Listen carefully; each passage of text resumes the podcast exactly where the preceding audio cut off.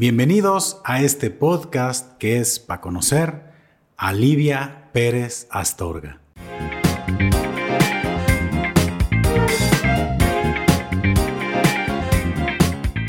Bienvenida, ¿cómo estás? Hola Paco, bien, gracias. ¿Y tú? Gracias por la invitación.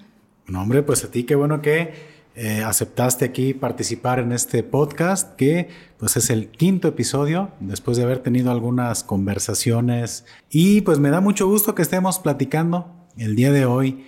Em, hay varias cosas que quiero comentar contigo y es que después de investigar un poquito de todo lo que tú has estado trabajando, de toda tu trayectoria, mm, hay tres palabras que creo que resumen mucho de tu trabajo y de, quién eres actualmente. Una es el arte, otro es el emprendimiento y otro es la innovación. Em, y bueno, hay varias cositas que, de las cuales quiero, quiero platicar al respecto.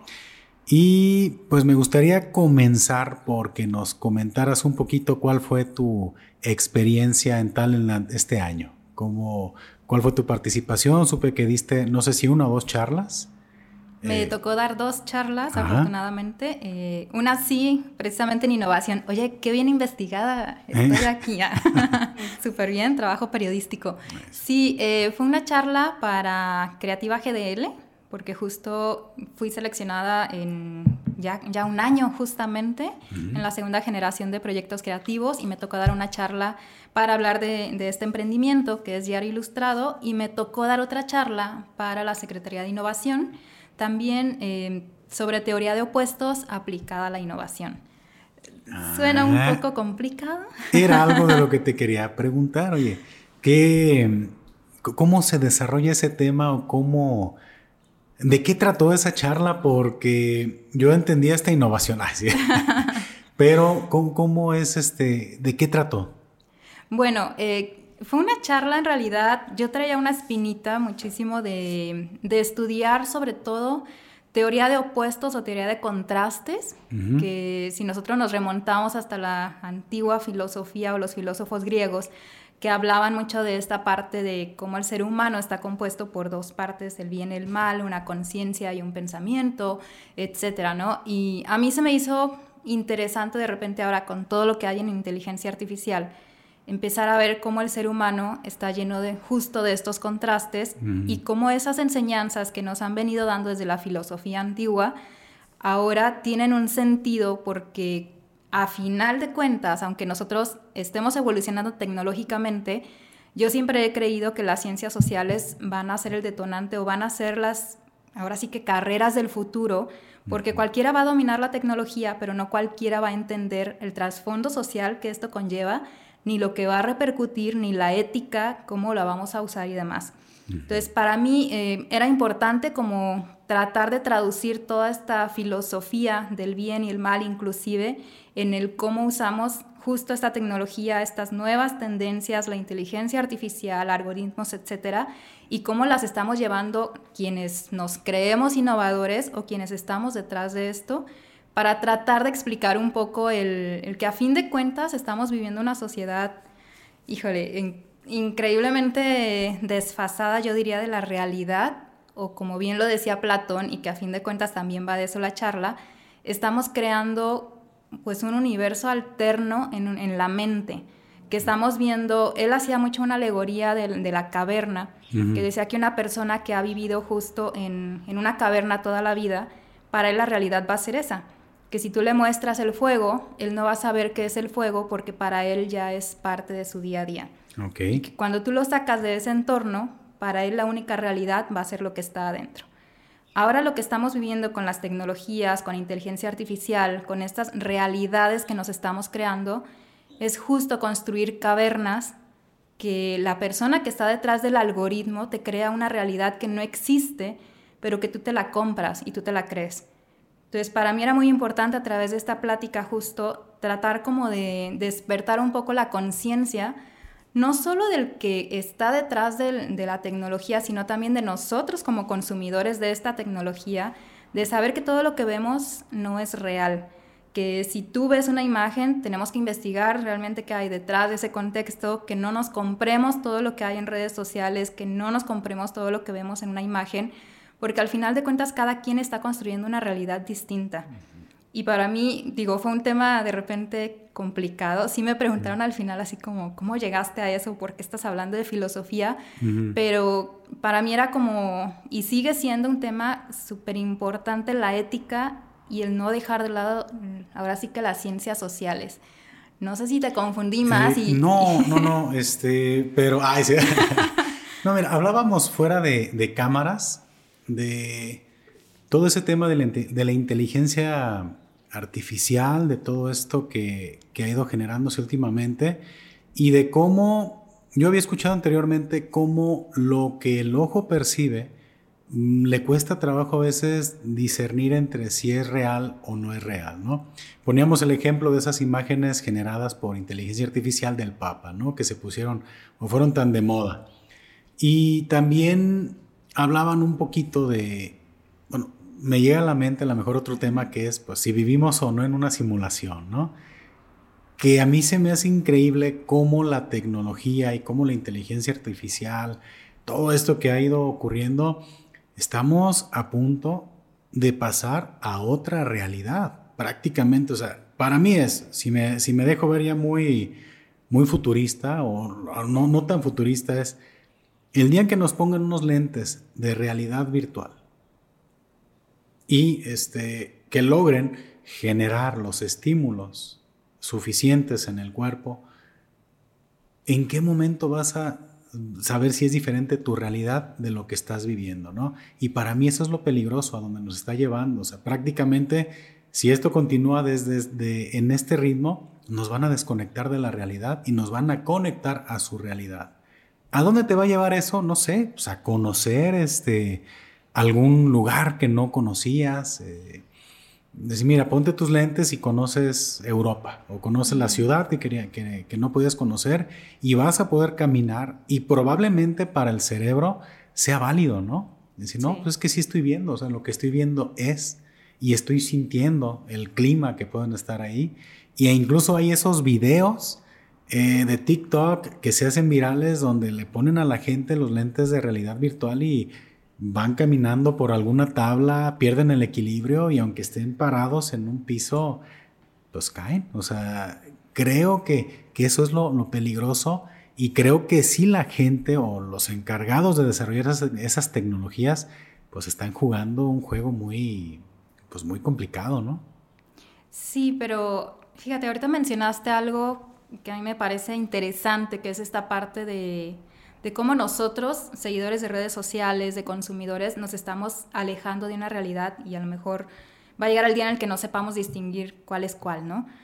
Pero creo que también ahí va la parte de justo la inteligencia emocional que nosotros vamos adquiriendo, porque una persona que se quiere alejar de esta realidad es porque no está bien con su realidad, pues ahora sí que propia. Si tú te sumerges en redes sociales, si estás al pendiente de lo que hacen otros influencers, de lo que hacen otras cuentas, y llega a suceder, yo hice un experimento y dije, voy a seguir 15 días a las influencers de moda, dije, o sea, quiero entender, quiero entender por qué de repente son tan famosas, por qué es como este fenómeno tan mediático. No te voy a mentir, fueron los 15 días más llenos de ansiedad que he pasado. O sea, es increíble el efecto que te puede causar el que veas a otras personas, ahora lo que ya le llamamos el, famoso FOMO, ¿no? Que es este, que me estoy perdiendo yo de, hacer lo que otras personas están haciendo, que no estoy viviendo lo que otra persona está viviendo, que otra persona alcanzó algo tan pronto y yo no lo alcancé. Entonces, lejos de ayudarte, te empiezan a crear un vacío y una ansiedad por decir, ¿Por qué yo no estoy haciendo eso? ¿Por qué yo no me veo así? ¿Por qué yo no tengo ese cuerpo cuando llevo matándome en el gimnasio o haciendo esto y no lo consigo? Entonces, creo que al final, cuando nosotros no estamos bien con nuestra propia realidad, el caer en esas realidades alternas es tan fácil porque es una escapatoria. Pero creo que también no se vale que quienes estamos haciendo innovación, quienes estamos haciendo esta parte detrás, también dejemos de lado lo que está sucediendo porque quiero creer que tenemos una conciencia más grande en decir por lo menos o entender cómo funciona el comportamiento humano y por qué algo funciona o no funciona. Entender el algoritmo, ya lo platicábamos, es algo complicado, pero al final también vas teniendo pistas y creo que, funciona también, por ejemplo, mucho en este sentido, por ejemplo, de mentorías, que ahorita que hablabas de emprendimiento. De repente te llegan a decir, ¿por qué si tú sabes como toda la teoría, por qué tú no eres rico? O sea, ¿por qué? El, el caso Carlos Muñoz, ¿no? ¿Por qué das consejos de millonarios si tú no lo eres? Exacto, pero, bueno, que Carlos Muñoz sí es millonario, pero, pero yo una vez, a mí una vez me lo preguntaron y yo les dije, es que si tú conoces la teoría, también sabes lo que implica llegar ahí. Sabes lo que vas a tener que sacrificar y vas a saber también los límites que vas a tener que brincar. Si en tu ética personal, si en lo que tú estás buscando, a ti no te gusta esos límites que vas a querer brincar o a dónde vas a querer llegar, no lo vas a hacer, por más que conozcas la teoría. Y lo mismo sucede con quienes hacemos innovación. Si tú sabes qué es lo que funciona, porque yo creo que casi todo lo vamos a saber, si tú le pones un influencer que cuente chisme, que cuente de su vida diaria, que no te haga pensar tanto, te entretenga, te haga reír, claro que va a funcionar porque estamos buscando eso, estamos buscando entretenimiento, queremos ese... Pero hay mucha gente que hace eso y no lo logra. Sí, o sea, también. Como que eh, quisiera uno como seguir los pasos de la gente que es exitosa y dice, mira, él hace esto o ella, pero yo no lo consigo. Y la otra persona sí lo consiguió. Y para mí es donde entra como la duda de, bueno, ¿y ese algoritmo qué quiere? ¿Por qué? ¿En Porque, qué se basa? ¿En qué se basa? Porque esta persona o este influencer está haciendo estas cosas que otra persona dice, bueno, si él ya me está poniendo la muestra de qué es lo que está haciendo para que le vaya bien, va la otra persona, lo intenta y no lo logra y se queda con, números muy bajos, ¿no? Es, es eso lo complicado del, algoritmo. O sea, realmente para mí es una gran duda porque incluso como alguien que está trabajando en generar contenido, es, eh, llega a ser frustrante a veces, no, no obtener ese resultado que uno espera o cree que va a obtener de repente con lo que trabaja, ¿no? Sí, que también vamos a otra máxima de innovación y de emprendimiento, que por más que te sepas la teoría, al final la gente es quien valida si va a funcionar o no. Exacto. Entonces sí, o sea, también completamente de acuerdo, puedes saber perfectamente el camino y decir, yo lo voy a hacer, o sea, estoy como decidida a seguir los pasos, y el público te dice, no, no va por ahí. Tú no. Eh, sí, pero también creo que también la audiencia al final y todos nosotros tenemos como un sexto sentido, como un lado de intuición que uno se da cuenta cuando un influencer, cuando un generador de contenido, una marca, lo que le quieras poner, lo está haciendo por copiar a otro y no está siendo auténtico. Yo creo que también ahí es donde está la magia, cuando te olvidas realmente de lo que están haciendo los demás y te concentras en hacer lo que tú tienes que hacer y en el valor que tú quieres dar.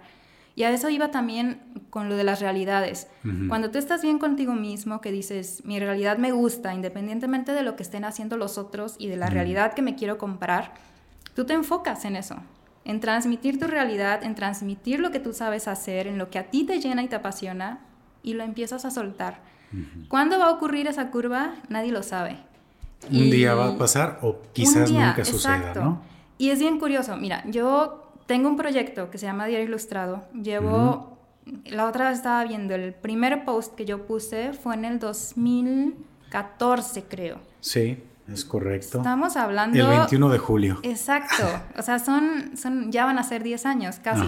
Vamos en 9 años.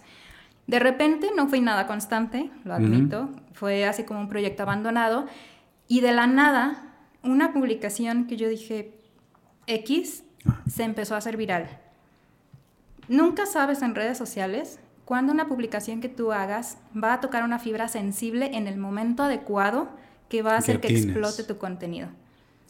Oye, me gustaría regresarme un poquito al tema de la innovación, porque sí vamos a hablar de. Ya no, no, pero, pero sí es bien interesante porque sí quisiera como que explorar más a fondo el fenómeno que ha sido, porque aparte es un proyecto en el cual pues has reunido una gran cantidad de seguidores. ¿Qué es eso? El, el tema, ¿no? El boom. Yo sé perfectamente que tú sabes eh, cuál es esa ilustración que significó el antes y el después, pero sí me gustaría este, pasarnos al tema o regresarnos un poquito al tema de la, de la innovación. Y una pregunta que yo tengo es, ¿por qué es tan importante poner sobre la mesa el tema de la innovación?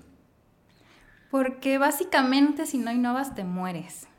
Y viene desde la biología simple, desde la naturaleza misma, que si no evolucionamos y no cambiamos, mm, dejamos de existir. Y para que algo sea innovador, por ejemplo, ¿qué, qué características debe de tener, no? Porque yo creo que también entra mucho la parte subjetiva de decir, mira, se me ocurrió una idea genial, o sea, esto. Y resulta que, pues sí, sí, digo, qué buena idea, pero no suena ni innovadora y no suena para nada, este, pues no sé, práctica o útil, ¿no? Que no sé, en, este proceso también de consultoría, que no sé si también la estés manejando, ¿sí? Yo creo que has de, has de escuchar a mucha raza y decir, no, amigo, o sea, como que medio speech dices, no, regrésate, esto no es innovador, ¿no? ¿Qué, qué es esos ingredientes que debe de tener? una idea para que pueda catalogarse como innovadora? Bueno, eh, en un principio básico nosotros hablamos por innovación cuando haces algo diferente o haces un cambio. Pero cuando hablamos ya en innovación per se y sobre todo empresarial o para nuevos negocios o que realmente genere un alto impacto, nosotros, eh, bueno, tiene que reunir tres características principales que nosotros les llamamos los ejes de la innovación o las lupas, si lo quieres llamar así, que son, eh, primero tiene que ser deseable, que es la deseabilidad, tiene que ser viable, que en efecto te lleve un, un, beneficio económico o que se pueda sostener, o sea, también en cierta forma sustentable. Y tiene que ser factible. Esto es que tú no me vengas con ideas muy guajiras y que de repente digas, ok, pero ¿y cómo lo vas a hacer? Entonces, tiene que ser deseable. ¿Podrías, sin decir marcas, alguna de las ideas más descabelladas que haya llegado alguien en tema de innovación? ¿O crees que comentarlo sea muy...? Mira, me voy a ir más bien a un ejemplo internacional muy conocido. Ok. De repente, no sé si ahorita que hablábamos de los visores justo de inteligencia artificial, cuando Google sacó sus lentes que eran estos maravillosos lentes que tú te ponías y, salías a la calle y de repente Con empezabas realidad aumentada, ¿no? Exacto.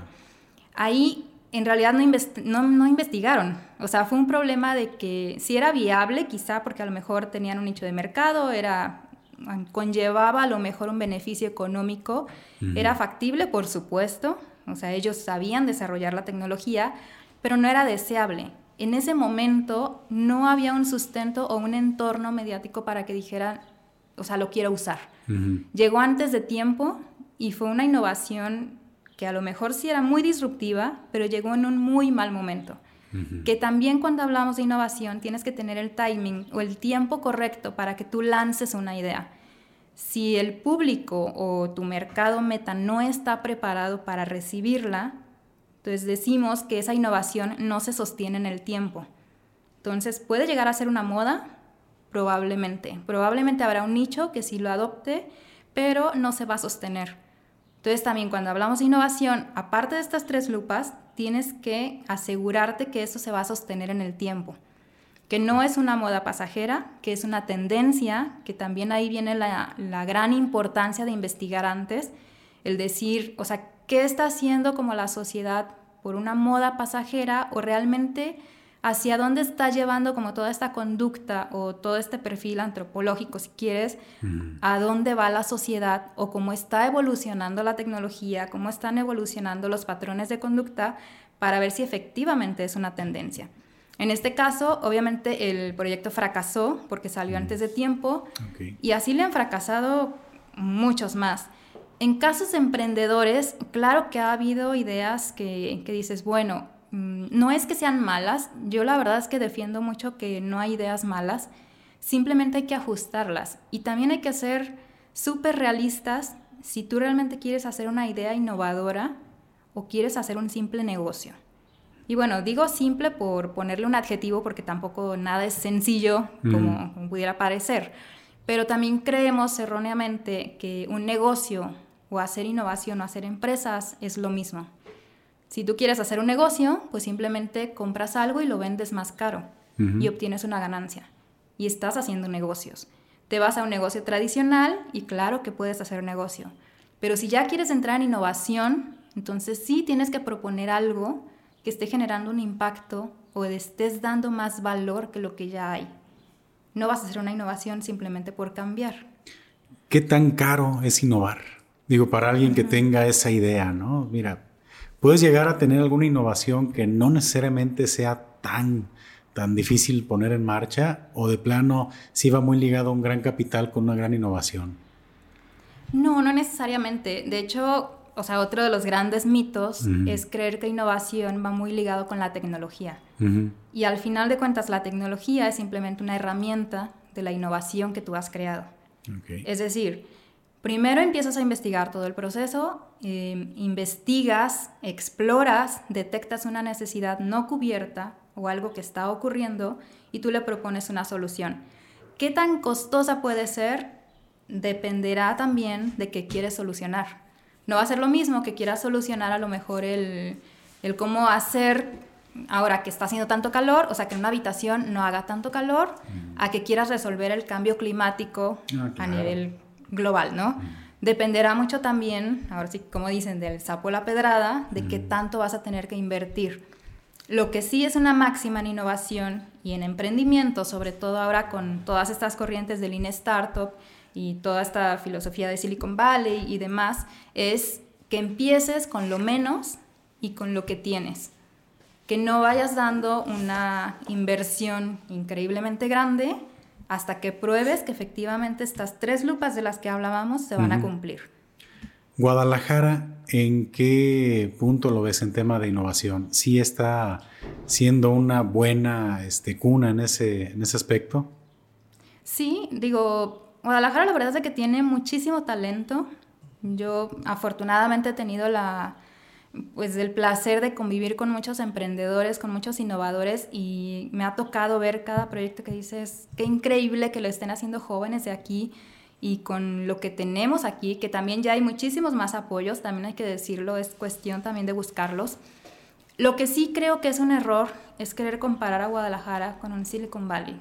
Ok porque ahí sí, yo, yo ahí sí me peleo y digo, es que no puedes compararlos, no puedes decir que Guadalajara es el Silicon Valley latinoamericano, porque no estamos... Yo había escuchado algo como eso, ¿eh? por eso la pregunta... más que Guadalajara en Latinoamérica, aquí para desmentir mitos.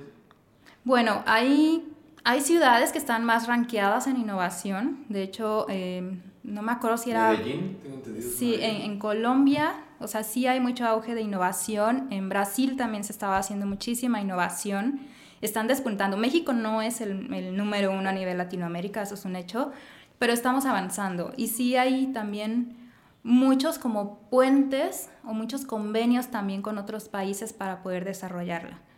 Pero creo que también, volviendo a lo mismo, el querer copiar como otro ecosistema nos aleja de ver las bondades que tenemos. Entonces, por querer ser un Silicon Valley, nos estamos olvidando de lo que tenemos en México o de la grandísima innovación que nosotros podemos hacer.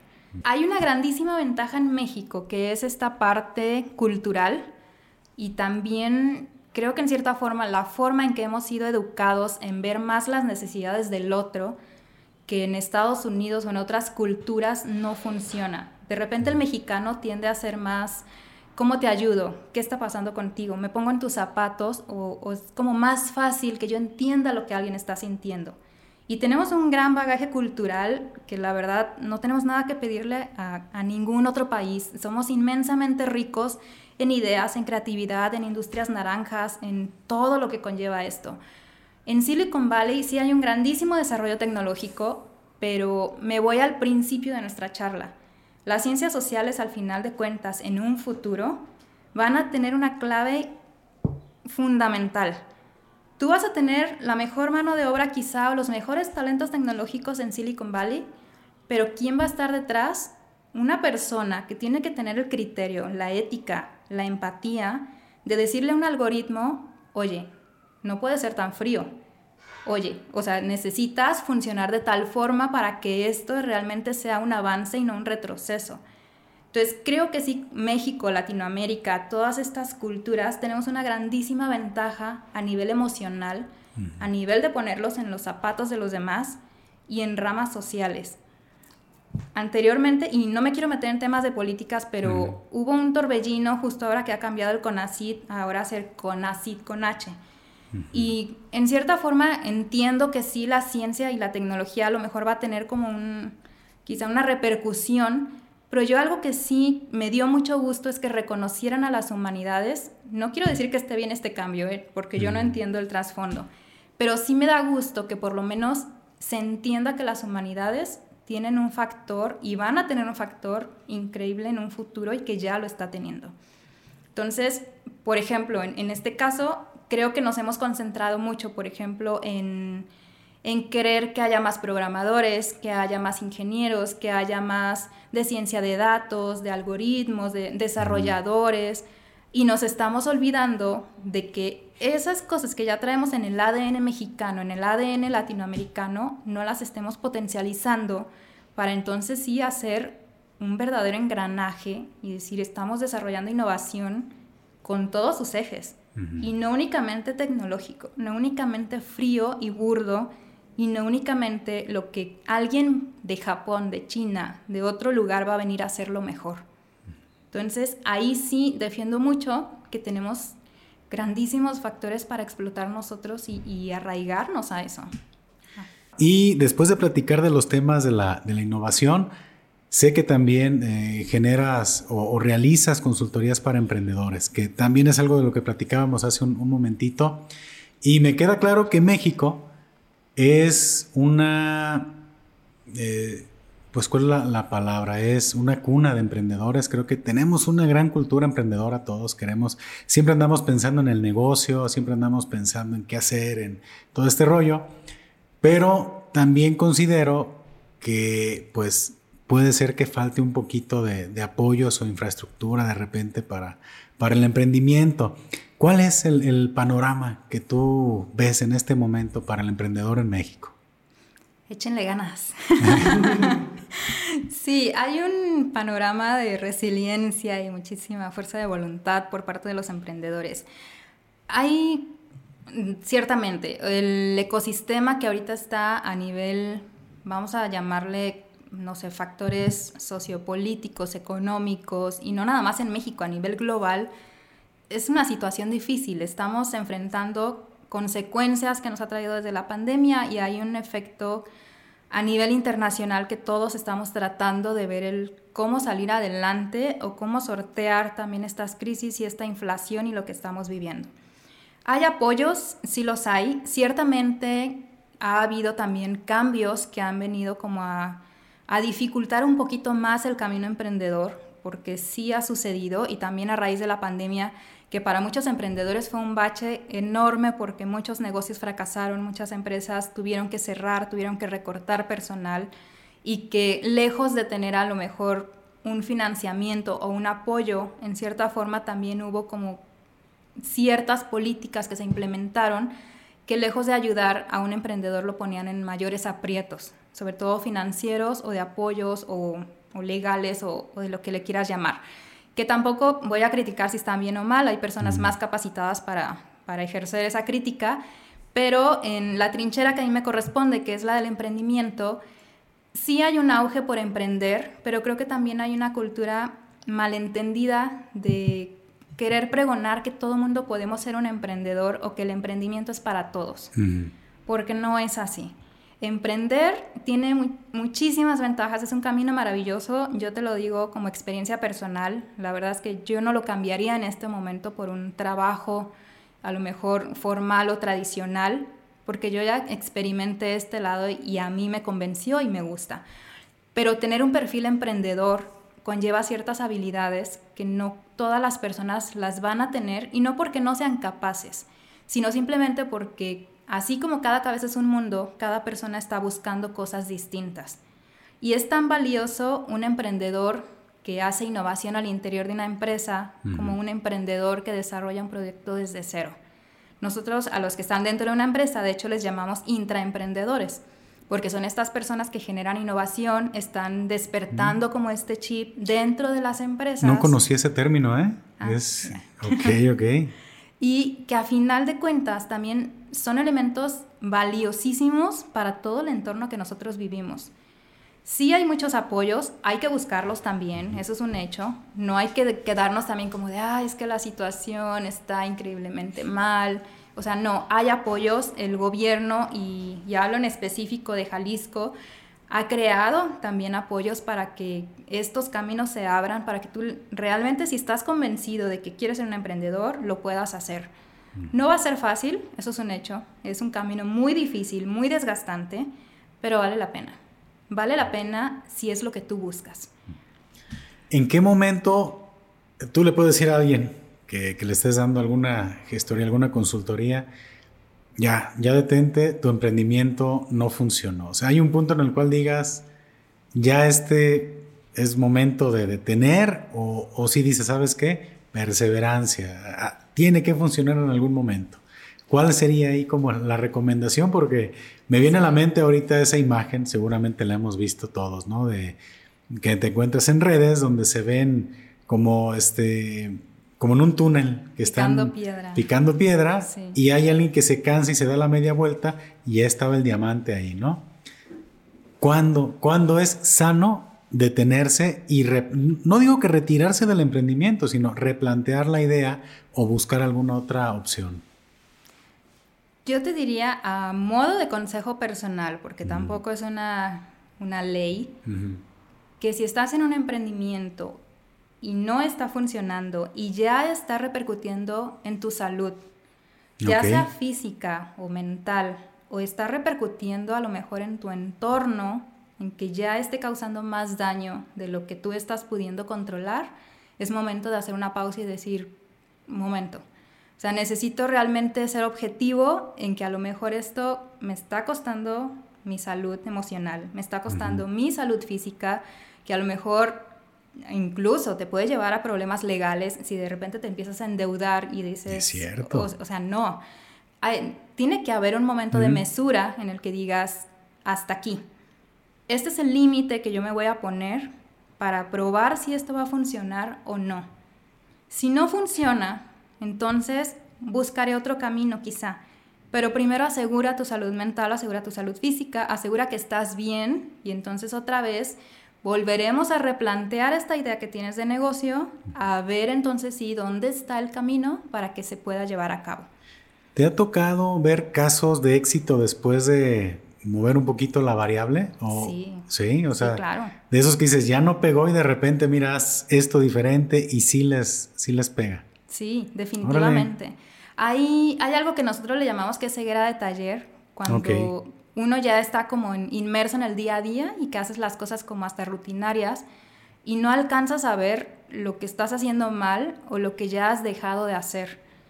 Por eso es que también de repente el tener un mentor, tener consultores, te ayuda, porque te ayuda también como a ver una perspectiva desde afuera de qué estás haciendo, cómo lo has estado haciendo, en cuánto tiempo lo has estado haciendo y dónde está como a lo mejor ese obstáculo en el que siempre te atoras o ese hoyo en el que siempre caes y dices, es que aquí es, aquí es.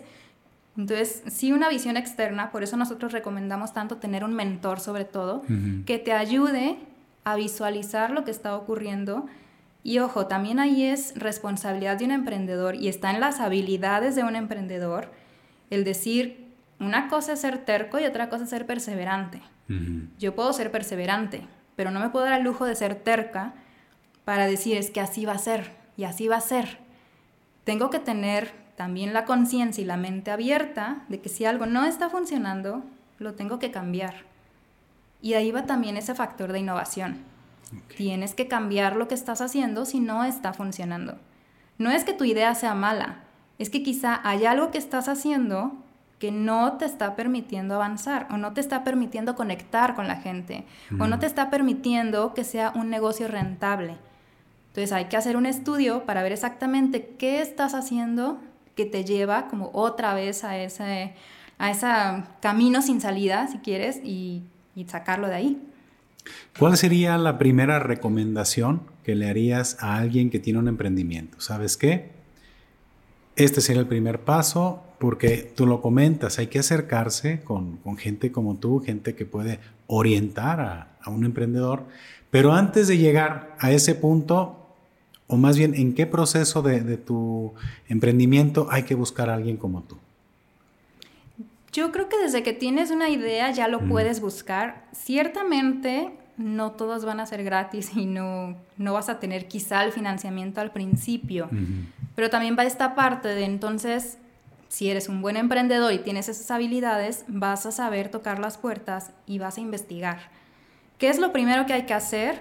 Primero hay que ser súper honestos por qué estás haciendo lo que estás haciendo y para qué. Tienes una idea de negocios, perfecto.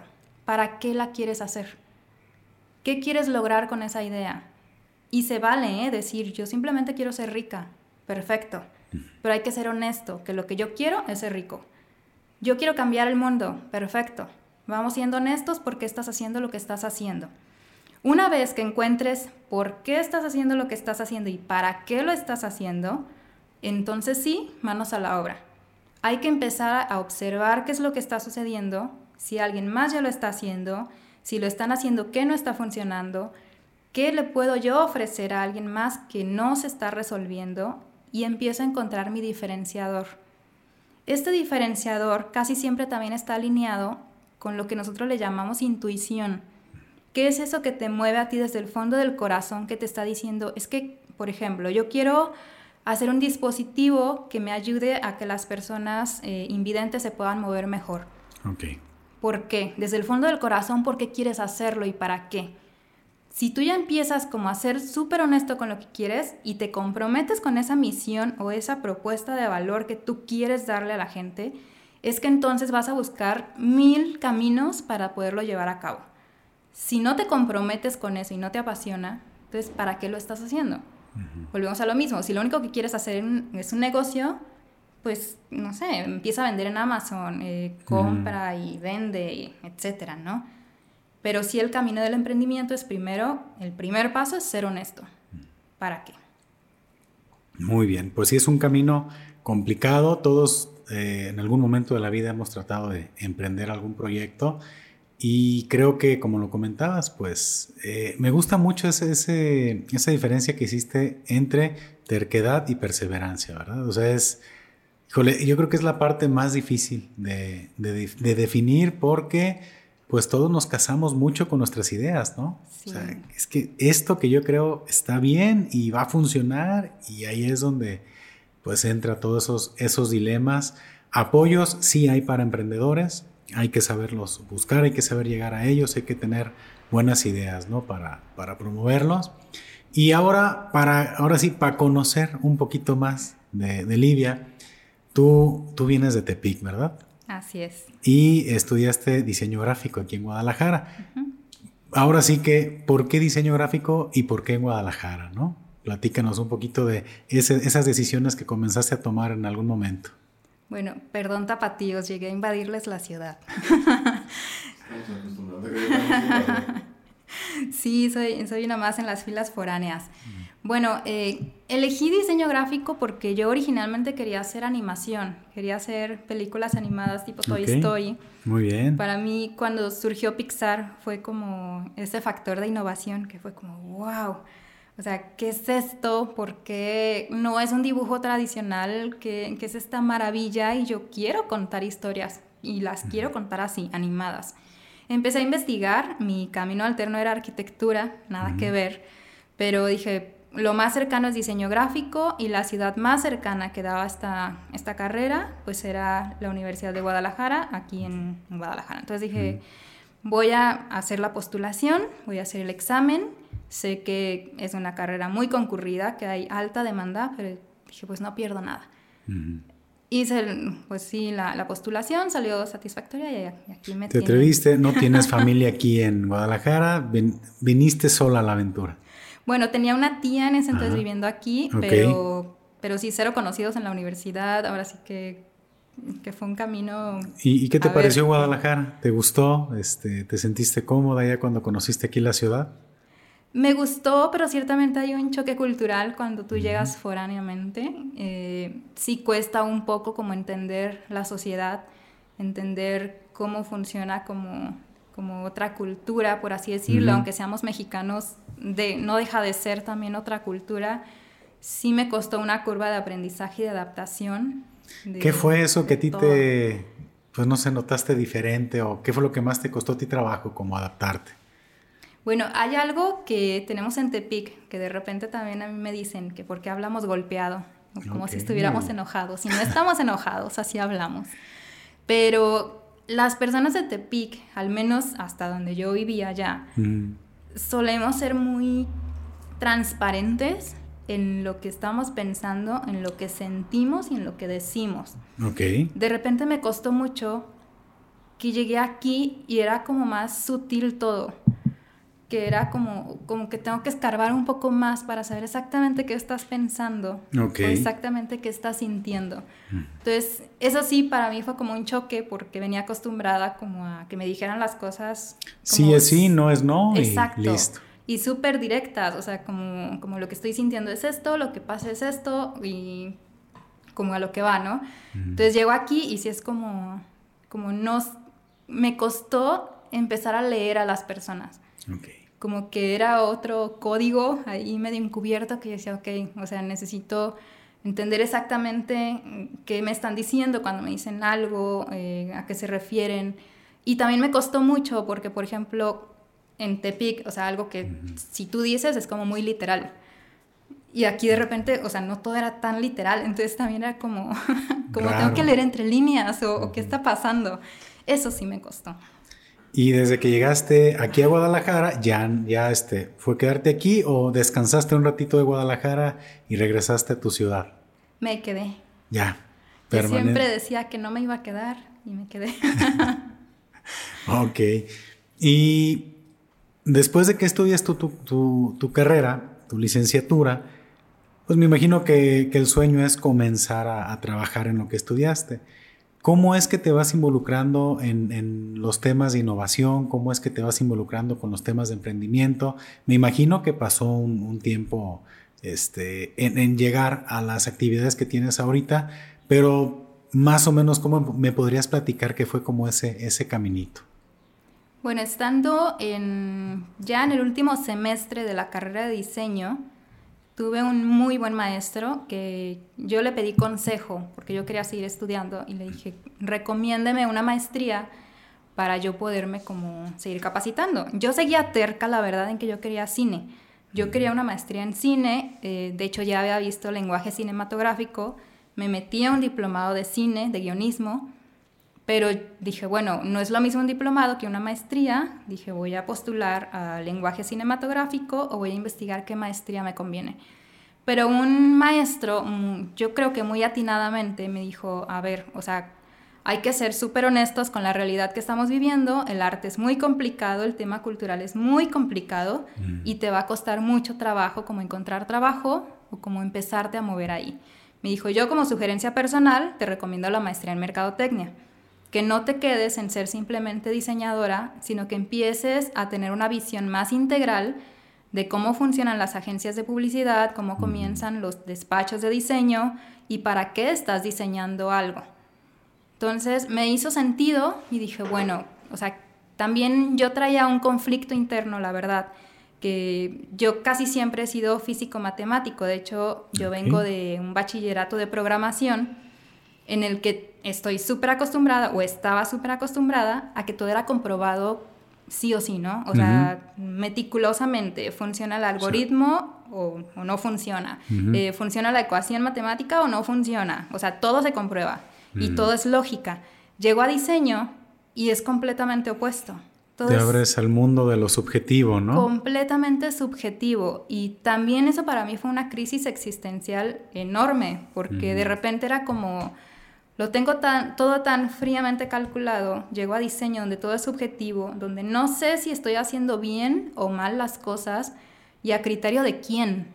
O sea, quién me da como ese ojo analítico de decir si un diseño es válido o no. Entonces, aparte, pues, mercadotecnia... que depende tanto, ¿no? De- de- o sea, es de lo que tú creas que está bien y aparte de lo que le guste a la persona que lo está viendo, ¿no? Que tú digas, oye, es que a mí se me hace bien padre mi diseño y este fulano me está pidiendo mil cambios, ¿no? Y métele más diseño. Ah, esa es clásica, ¿eh? ¿Y, y qué es más diseño, no?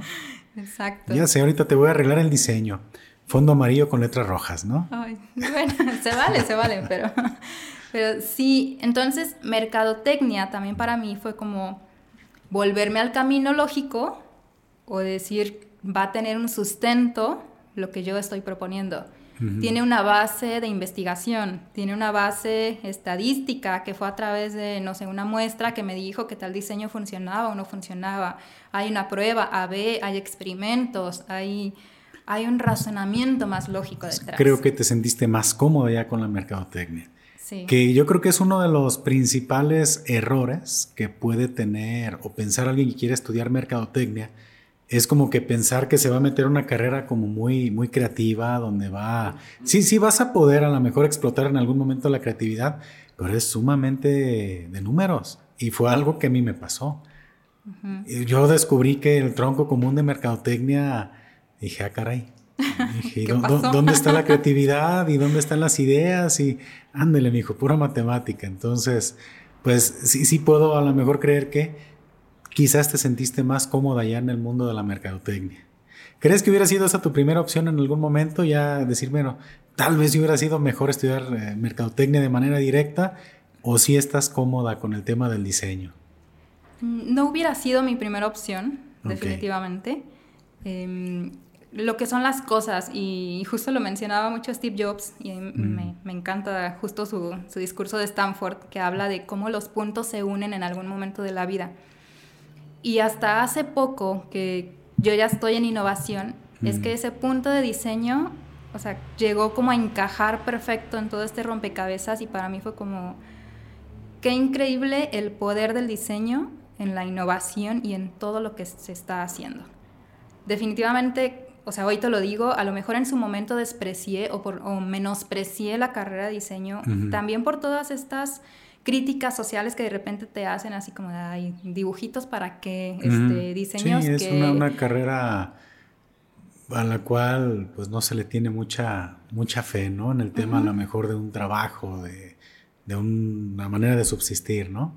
Sí, pero también, o sea, fui entendiendo y también cuando uno madura entiende que también es una parte de desconocimiento. Si, si yo también hubiera sido como más capaz de defender lo que yo había estudiado cuatro años y decirte, hay un fundamento también en diseño, no simplemente hacer dibujitos por hacer dibujitos, claro que todo embona. Y ahora en innovación, y lo vemos con pensamiento de diseño, que ya viene también como a perfeccionar con esta rama de mercadotecnia, porque tienes toda esta parte de investigación, pues todo embona, porque al final el pensamiento de diseño es eso, es investigar lo que está sucediendo alrededor y qué solución le vas a dar en una forma creativa, si quieres, innovadora, y que sea lo más funcional posible. Ahora ya, ya todo cuadra y, y para mí ese lado que antes era subjetivo, Ujú. de repente es como tiene toda la lógica del mundo y al contrario. O sea, qué, qué genial que en cierta forma estos dos hemisferios, o el lado lógico y el lado creativo, Ujú. han podido hacer una fusión para crear una carrera o para poder decir, me dedico a esto y puedo tener como la habilidad de ver para ambos lados. Ok, y en ese camino es cuando nace también Diario Ilustrado, No, ¿no? ¿Hasta en qué momento, en qué momento este, surge de esa idea de, de, no sé, o cómo es que nace también esa idea, ¿no? De, de generar esa, esa página, o si nació desde un, desde un inicio queriendo hacer una contenido para redes sociales, o cómo es que lo conceptualizas, o en qué punto llega ese- esa idea. Bueno, una vez que yo me fui a mercadotecnia y que de repente me fui yendo a innovación y todo por un proyecto que empezó a desarrollar un modelo disruptivo, de, un modelo de negocios disruptivo, yo ya tuve que ir aprendiendo justo cuáles eran como las bases de innovación y como de qué se trataba todo esto de metodologías como Lean Startup, este, de Design Thinking, de, de que hagas los sprints y, y que hagas como metodologías ágiles, ¿no? Toda esta parte en cierta forma ya me fue llevando al lado lógico y la parte creativa dentro de mí, pues ya lo extrañaba. Okay. ¿Cómo es de necio el, ser humano, no? Que nunca está conforme. No, la y la creatividad es muy, muy inquieta, ¿eh? Hasta que no sale, no deja de estar dando ahí, de estarte tocando la puerta. Hey, tengo esto, ¿eh? No, no, no suelta.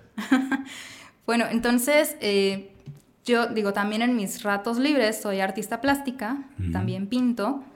Pero como ya no tenía mucho tiempo para pintar, dije, necesito encontrar una forma que yo saque estas ideas de mi cabeza rápido. Y, el tema de la pintura por hobby, o sea, por, necesidad de plasmar algo.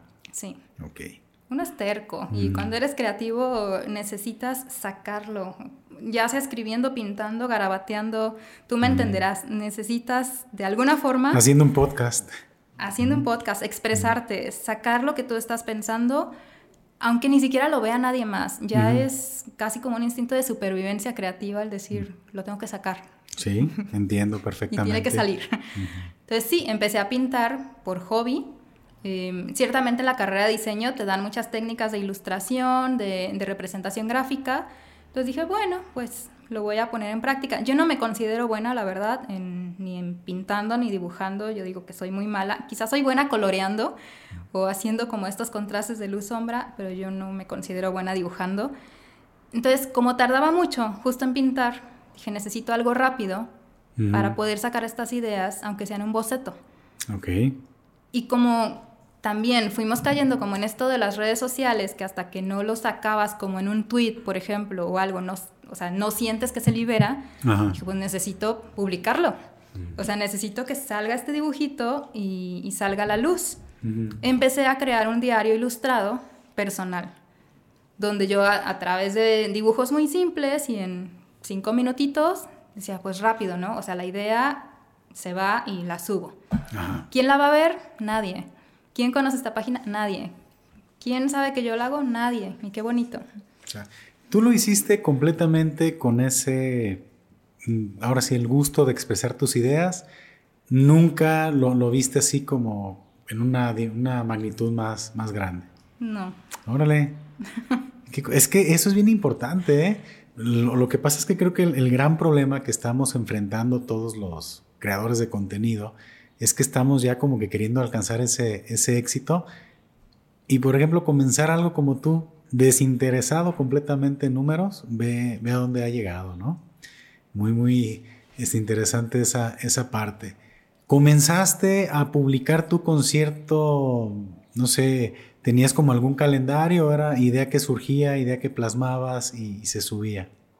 Idea que surgía, idea que hacía y subía. Mm, duré incluso mucho tiempo sin publicar. Si ustedes ven el historial en, en Facebook sobre todo, o sea, comencé y de repente pasaban semanas, pasaban meses, no publicaban nada, de repente había rachitas que publicaba muy continuamente, después lo paraba y así. Y, creo que también eso hizo que fuera una página estática, por así decirlo, porque era lo que era, era un diario personal y era un ejercicio que a mí me nacía hacerlo y por el simple gusto de hacerlo. Y así comenzó. Y, y creo que también refuerza mucho lo que te decía hace rato con los emprendimientos. ¿Por qué haces lo que haces y para qué? Yo en este caso lo tenía muy claro. Lo hacía porque es una necesidad personal expresarlo y poderlo plasmar.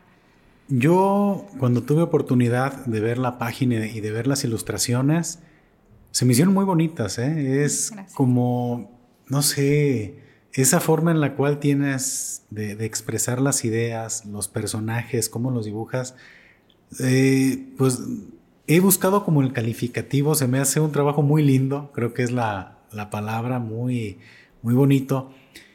¿Nació así, con, esa idea de poner esos pensamientos cortitos, o, ha ido como que evolucionando sobre, sobre el tiempo? Eh, ¿cómo, ¿Cómo ha ido como madurando la idea?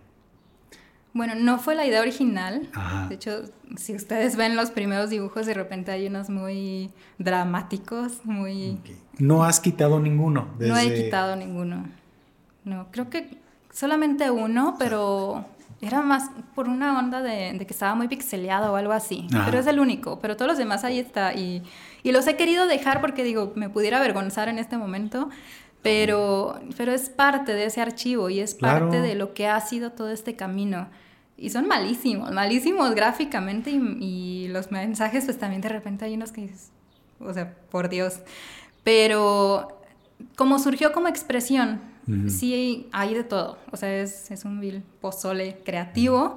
No surgió con esta finalidad más procesada de, de frases, estilo literario ni nada. De hecho, poco a poco, y esto fue inconsciente en realidad, yo fui adoptando ya un estilo este se fue dando también como, como sobre la marcha. Los personajes ya fueron adquiriendo también como su propio trazo, o sea, su propia característica.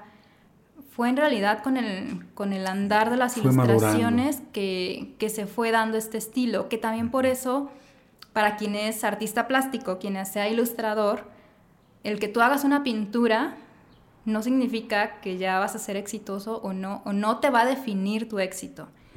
O de repente escuchamos, es que yo no tengo estilo propio, ¿cómo me piden? Todos tenemos un estilo propio.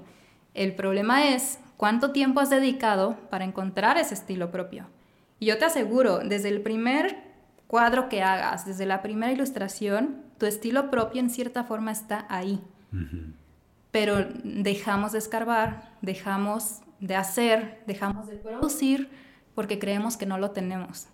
Pero si siguiéramos, si siguiéramos explorando, sabrías que tu estilo está ahí. Y esto sucedió con Diario Ilustrado. Yo ya con el tiempo fue que dije, ok, o sea, creo que sí hay un estilo, creo que sí hay un diferenciador de lo que está en otras ilustraciones de repente yo pues veo los dibujos y digo, es que están súper sencillitos, cualquier niño los puede hacer. Mis sobrinos me dan dicho así como, ay tía, pues yo puedo hacer eso.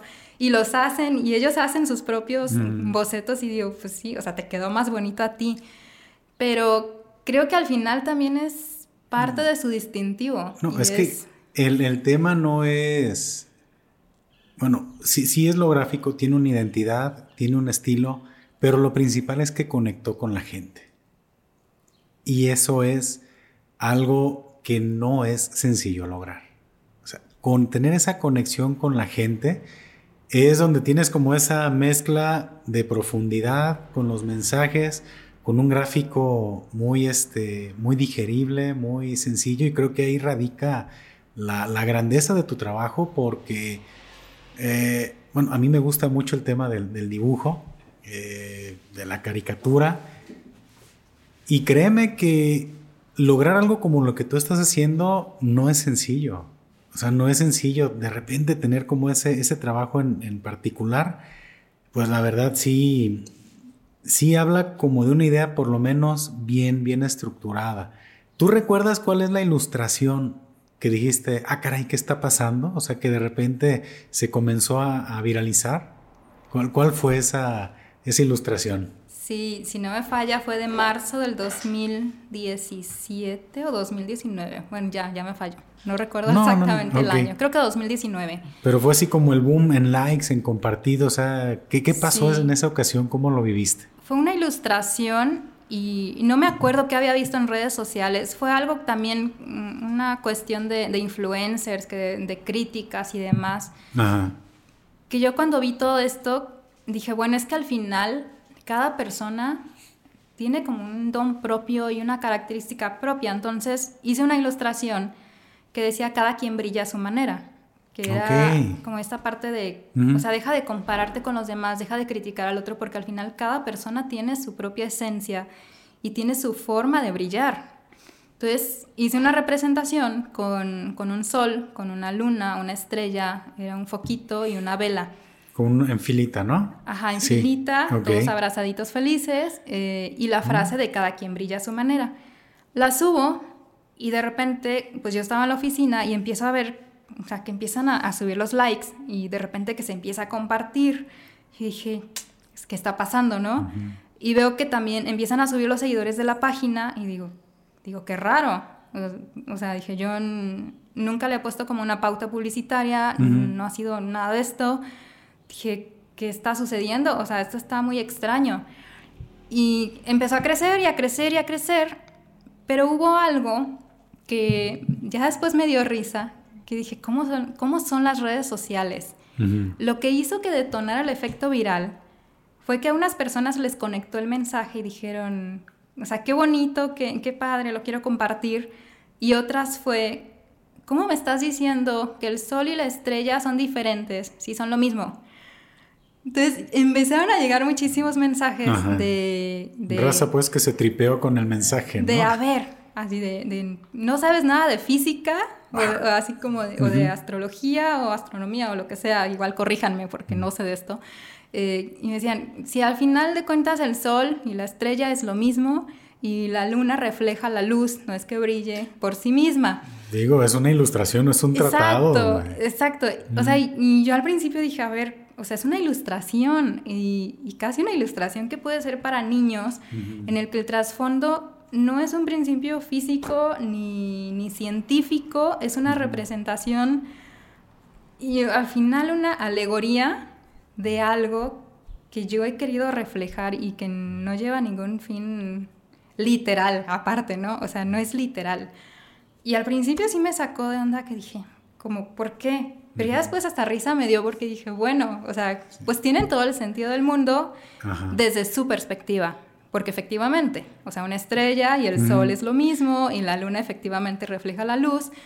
Pero yo decía, así sean dos humanos que compartes la misma, si quieres, racionalidad de tus órganos, de tus capacidades, hacemos cosas distintas y al final tenemos cualidades distintas.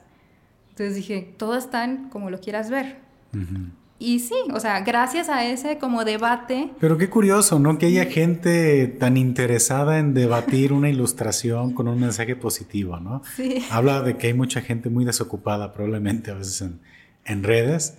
Y ahí tú ya notaste que tu crecimiento ya fue sostenido con, con tus ilustraciones. ¿Sentiste que en algún momento ya se detuvo un poquito el crecimiento de tu página o ha sido ya exponencial? No, se detuvo nuevamente. O sea, ese sí fue como un punto álgido. De hecho, a mí más bien esa ilustración me sirvió para yo salir del anonimato. Porque hasta ese entonces nadie sabía que yo hacía esas ilustraciones. ¿Cuánto tiempo de que iniciaste con tu proyecto llegó ese boom? Cinco años. ¿Cinco años? Cinco años, ajá. Ok. Estamos hablando que no era constante, no, es lo que te digo, llega un momento en el que... ¿Cuánta gente tira la toalla mucho antes? Sí. O sea, tú seguiste... ¿Y tú estabas en ese momento ya persiguiendo algo o simplemente seguías tú con esa idea de seguir expresando? Yo seguía con mi idea de, de simplemente sacarlo. O sea, de hecho, cuando vi las críticas también fue como, dije, qué chistoso. O sea, yo ni siquiera estoy como tratando de ni de, ni de venderle una idea a nadie, ni de querer como imponer mi verdad, ni nada.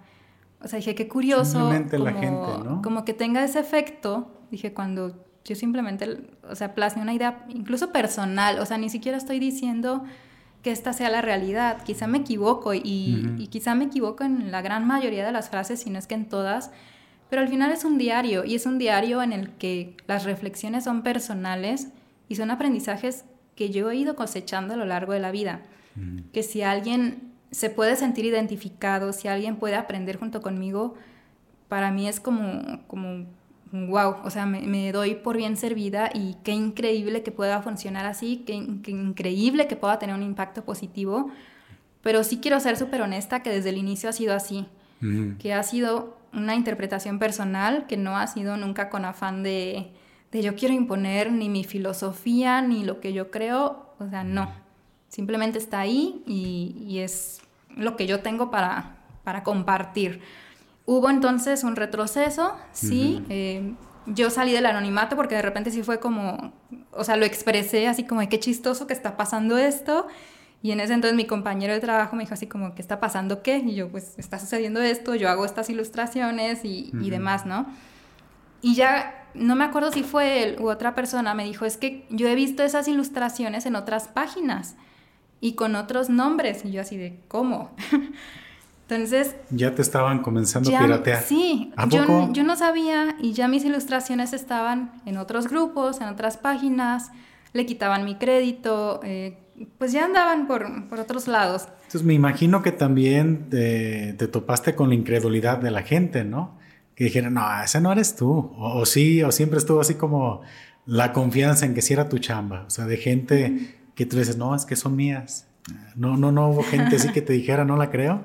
No, hasta eso sí, eh, bueno, siempre sí me han dicho que, que, si, no, si lo han dudado no me lo han dicho, pero... Y el proceso para, ahora sí, cuando tú tienes una idea para una ilustración, ¿cuál es ese proceso? De repente te llega la, la idea, dices, ah, está padre este mensaje, o cómo lo, cómo lo vas desarrollando, cuál es como el 1, 2, 3 de, de, de una publicación en Diario Ilustrado. Bueno, mm, en realidad todas las frases han llegado, o sea, la gran mayoría de las, porque no todas las he hecho yo, ya he tenido colaboraciones, pero las que yo hago, yo creo que casi el 98% han llegado de que estoy haciendo otra cosa y me llegan a la mente y es como, anótala. Okay. Y, y, de hecho tengo un, o sea, un blog, un, un archivo, así uh -huh. como específico para yo ir anotando todo lo que se me viene ocurriendo si tuvieras ese blog, o sea, está lleno ahorita de ideas que no han sido ilustradas Oh, y que están padre. esperando salir, Ajá. que ya después saldrán o no saldrán, no Mm. lo sé. Tienes este, la, la técnica con la que tú desarrollas cada ilustración. Eh, Más o menos técnicamente cuánto dura en, en terminar, por ejemplo. ¿Sabes qué? Una ilustración, tengo la idea, desarrollo el, el gráfico y ya estar terminada, más o menos cuál es el tiempo que te lleva. O Bueno. cuál es el proceso. Como ya le echo más ganitas, ya no son cinco minutos. Yo Ah, creo o sea, que- eran breves, eran antes así. Sí, antes sí era súper rápido, pero Ajá. ahora yo creo que ya me estará llevando como una media hora, una hora por ilustración, sí.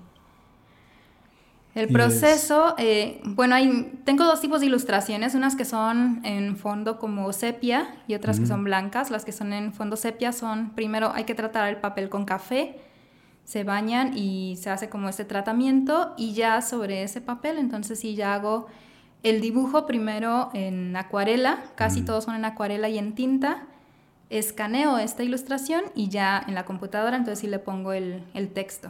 Ok. ¿Qué programas utilizas para este, diseñar tus, tus ilustraciones? Casi todo es Photoshop, este, salvo Ilustrador que de repente utilizo Mm. nada más para, por ejemplo, los globos de diálogo o, o- sí, creo que más que nada los, los globos, Ok. pero casi todo es Photoshop.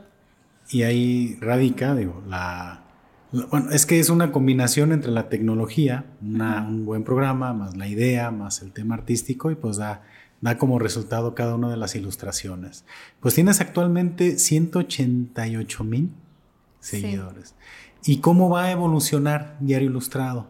¿Qué, qué continúa, por ejemplo, para el proyecto? ¿Cómo ha ido cambiando? ¿Cómo ha ido, este, cuál es la, la perspectiva que tienes a futuro de- del proyecto? Porque me imagino que el tema de que la gente le guste, lo comparta, pues es una parte bien importante, pero me imagino que también ya está esa parte en la cual, pues, incluso capitalizar un poquito el proyecto, ¿no? ¿Qué, qué es como lo, lo que sigue para el proyecto de Diario Ilustrado?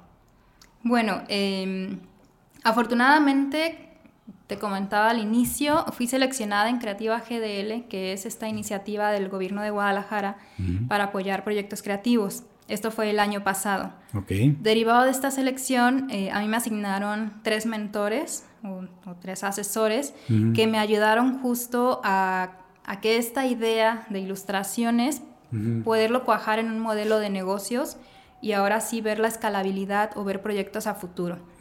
Entonces ya tiene un modelo de negocios articulado en el cual eh, también parte de la evolución de los personajes ha sido el que ya la, la historia, porque ahora es una historia, o sea, Diario Ilustrado ahora ya tiene una historia, ya tiene un sentido, ya tiene un porqué de cada personaje, ya cada, cada uno tiene su identidad propia, cada uno sabe qué temas va a abordar. Ya no son ilustraciones tiradas al aire, ya son mucho más pensadas en ese sentido de, de qué personaje lo está diciendo, por qué lo está diciendo, porque hay una historia rectora que los planes a futuro son justo que salga el libro de esta historia y en formato eh, cómic también, que Ah, se pueda padre. empezar a contar. Ok. ¿Y la distribución de ese cómic sería físico o también sería digital? Bueno, ahorita de hecho, esta semana, eh, bueno, ya creé el perfil en Webtoon. La idea es empezarlo a sacar en Webtoon que es esta plataforma de cómic independiente para empezar yo a soltar ahora sí la historia desde cero de lo que es la historia de Todd y Day, que son los personajes principales, y que ya en un futuro este cómic, que ahora va a ser digital, pueda plasmarse en un libro o en distintos libros. Porque también la gran ventaja de este proyecto es que la historia nunca se termina, no se puede terminar porque justo la, la premisa es encontrar el sentido de la vida, entonces no puedo acabar esa historia. Genial el tema. Lo ¿eh? siento. y me, me, viene ahorita una duda, ahorita que lo comentas, es cómo proteges la propiedad intelectual de tu obra, de tus personajes. ¿Has tenido algún proceso para, para, la protección? ¿Cuál es el camino para todos esos creadores de contenido, de personajes o cosas muy similares? ¿A dónde tiene que, que dirigirse para, para, poder tener esa propiedad intelectual? Bueno, yo tengo ahorita registradas eh, todas las ilustraciones ante Indautor. Okay. Están este, pues ya protegidas por derecho de autor. Y el hecho también de haberlas yo compartido en redes sociales, en cierta forma me da un respaldo también cronológico. Okay. Es decir, que, que, la primera persona que las hizo, pues fui yo, que yo fui quien las compartió, pero también está el registro ante Indautor y también, eh, bueno, la marca ante Limpi, que también es toda esta parte comercial para yo poder explotar la obra. Okay. Que todo lo que es diario ilustrado, pues ya vaya bajo la marca de diario ilustrado, que ya esto ya implicaría, por ejemplo, la venta de mercancía, la venta a lo mejor ya de los libros, mm. de poderle dar un nombre a la historieta como tal que pueda ser eh, comercializada. Y en la parte de indautor, además de proteger las ilustraciones, mm. ahí proteges los personajes y proteges también la premisa. Esa puerta nos, trae, nos hizo brincar. Sí. Eh, estábamos con la protección en indautor de, de, todo, bueno, todo lo que viene con Ajá. esa puerta. ¿no? Ya, ya, van dos veces que bueno, nos saca de onda. De una vez. eh, y tiene un costo registrar ilustraciones en, en indautor. Es, digo, porque cada ilustración tienes alrededor de, ¿cuántas? 800, 900 ilustraciones. ¿Todas han pasado por ese proceso de registro?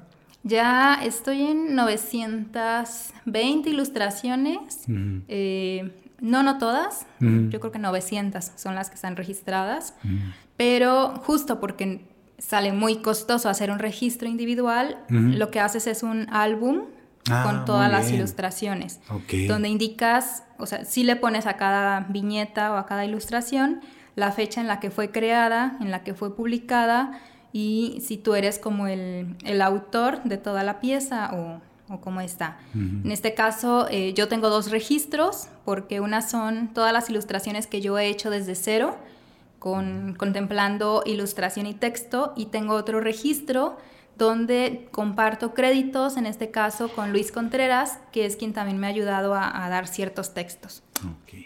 Y ahí está más o menos, porque es básico, ¿no? Que tengas esa, esa protección de tu obra, porque pues desafortunadamente estamos en un país donde, pues como comentas, ya tenían tus ilustraciones en otras páginas sin darte el crédito, ¿no? Yo creo que sí es un, un tema importante para que todas las personas que están haciendo alguna obra gráfica, pues también puedan... ¿A dónde le recomendarías acercarse a alguien que quiera registrar su obra? No sé, te pueden buscar a ti, por ejemplo, o a dónde se pueden acercar. Me pueden buscar a mí y yo los canalizo con los expertos que sí están especializados en ese tema, uh -huh. porque eh, ciertamente son abogados especiales, son consultores especializados en registro de derechos de autor o uh -huh. de propiedad industrial. Uh -huh. y, y, sí, digo, con todo gusto, me pueden escribir a cualquiera de mis redes sociales y yo con gusto los canalizo. Sí es importante que hagan el registro, por supuesto. Va a haber cosas que uno no puede proteger al 100% y te hablo, por ejemplo, de esa ilustración que justo fue la que se viralizó de Cada quien uh -huh. brilla a su manera. Yo la he visto ya en distintas adaptaciones. Eh, ya la han representado, incluso hace poquito me, me compartió mi, mi, asesora, me dice, oye, eh, dime que ya la registraste porque esta página que vende playeras tiene esa ilustración.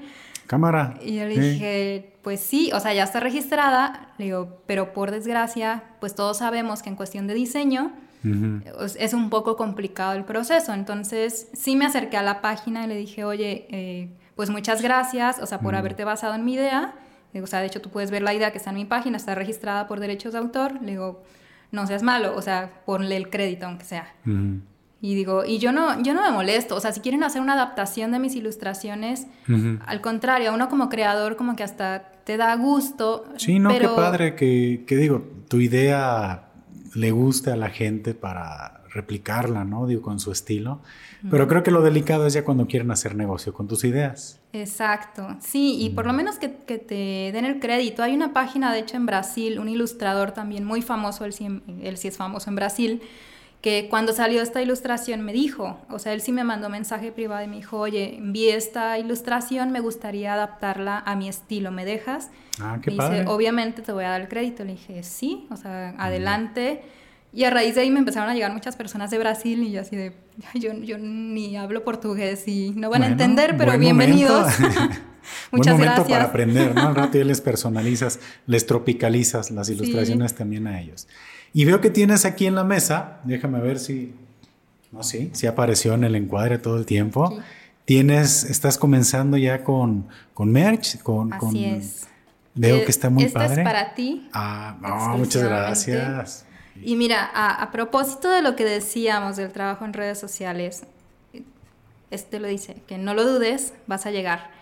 Uno nunca sabe, y de verdad, y eso va para todos los que hacen contenido y estamos en este camino creativo. Hay algo bien curioso en todos los proyectos, que uno nunca sabe qué va a ser, ni en qué momento va a ser. Pero de la noche a la mañana algo explota y tu proyecto se comienza a hacer viral. ¿En qué momento? No lo sabemos. ¿Qué va a ser? Tampoco lo sabemos. Que lo decidas en algoritmo, ¿no? Que lo decidas en algoritmo, que lo decida la situación actual, que lo decida el momento en el que tú lances un contenido, un mensaje que llega en el momento correcto, donde la audiencia estaba esperando eso. Es que tienes un toque muy especial ¿eh? para acertar con tus mensajes.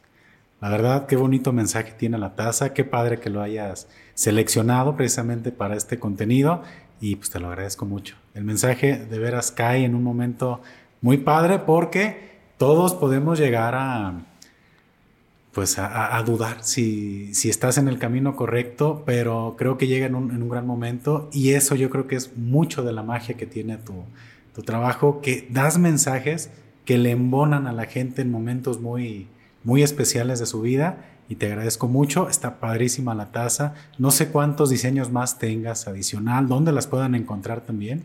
Te la entrego. Muchas gracias. bueno, está próxima a salir la tienda en línea, ya está en, el proceso de diseño, ya tenemos la mercancía en prototipado, o sea, es decir, ya la mercancía ya está creada, así es que también si les interesa algo me pueden escribir por mensaje privado, no hay ningún problema pero oficialmente la tienda esperemos que ya salga antes de finalizar este año, tiene que salir mucho antes. No sé cuándo salga también este podcast, pero, pero Pronto. seguro. Sí, sí, vamos a estar aquí. Yo creo que de que lo estamos grabando, a lo mucho unas dos semanas. Muy bien.